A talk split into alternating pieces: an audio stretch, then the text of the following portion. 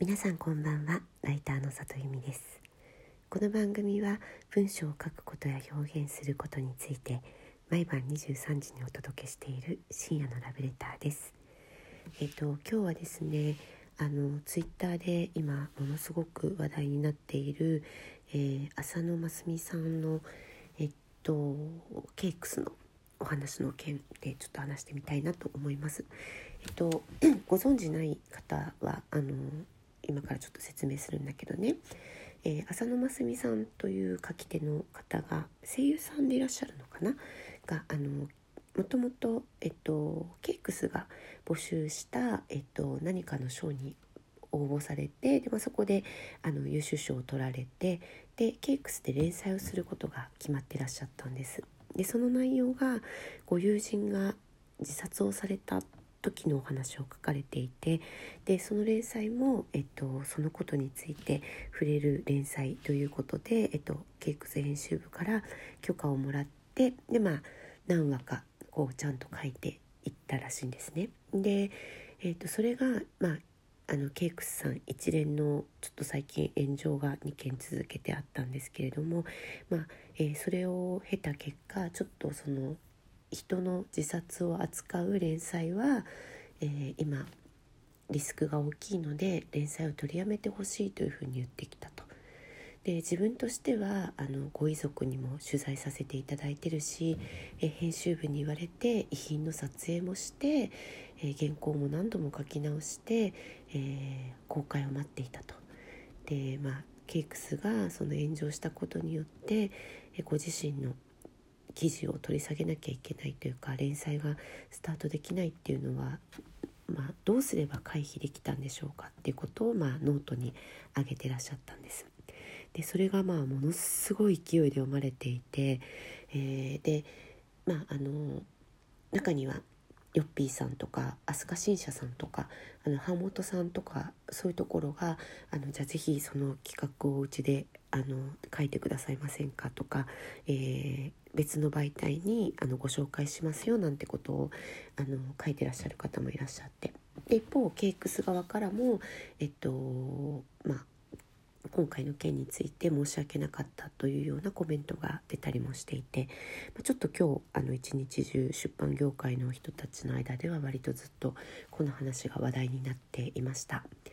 で彼女はそのこういう時どうすればよかったんでしょうで皆さんならどうしましたかっていう問いかけがあったので、ま、私なりにも、えっとまあ、私知り合いではないんですが考えてみましたし、えっと、私のところにもあの文章どう思われましたかっていう何人かからあの連絡が来たのでちょっとここで自分で考えたことを話してみたいなって思うんですけれども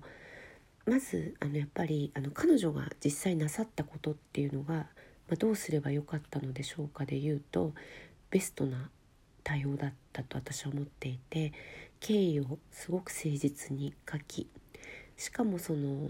なんだろう先方を批判するのではなく、えー、自分がまあどういう思いで遺族に取材をしていたか遺族の方がどんな気持ちでその原稿を預けてくださったか原稿を書かせてくださったかということを、まあ、すごく切々と書いていてでそれに対してあのこのような対応をされましたっていうところは、まあ、あの 相手を批判するというよりは、まあ、ちょっとあのなて言うのかなすごく悲しかったですとかとても辛かったですという書き方をされていてものすごくあのその文章を書かれていることだけでもあのすばすごい文章力筆力の方なんだなってことが分かる文章だったんですね。で前回のノンフィクションの炎上の件だったり、えっと、質問に対する炎上の件もそうなんですがあのこの件ケイクスさんの一連のじあの件に関しての最大の問題点って編集さんがいたようでいなかったってことだと思ったんですよね。えー、編集者が不在だったんじゃないかと。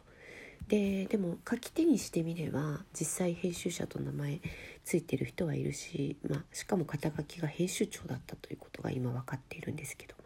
編集長が担当していてあの前の2件の炎上に関しては。でその人が、まあ、編集としての仕事をちゃんと全うしてなかったからこそこういうことが起こったんだと思うんですだから書き手の方だけの問題ではなくて、えっと、やっぱりあの文章を書くというのは書き手と編集者のセットで考えなくてはいけないなっていうことをすごく思ってた件でした。私もあのライター講座の生徒さんたちにはいつも編集者のいない媒体ではで,、ね、できるだけ書かない方がいいと、えー、なるべくちゃんとあのしっかり見てくださる編集者さんがいる媒体で書くといいよって言うんですけどただ一見編集者風でも何の編集者の仕事もしてないっていうケースだとそれってやっぱ見極めるのすごい難しいんですよね。で今回の場合はあのいろいろこうコメントをしてきたりとか書き直しもしてもらったりとかそういうことはしてきている。だけど実際問題としてはその炎上が怖いので取り下げましょうえー、フィクションだったら載せられますというようなコメントをしてくるのってこれも絶対編集さんが言ってはいけない言葉だと思うんですけれども、まあ、実際編集者として機能ができなかった。それはまああの編集者の方で言うとひょっとしたらさせてもらえなかったのかもしれないんですけれども会社にね。がここってすごく難しいところで、うん、やっぱり編集さんがこうついていない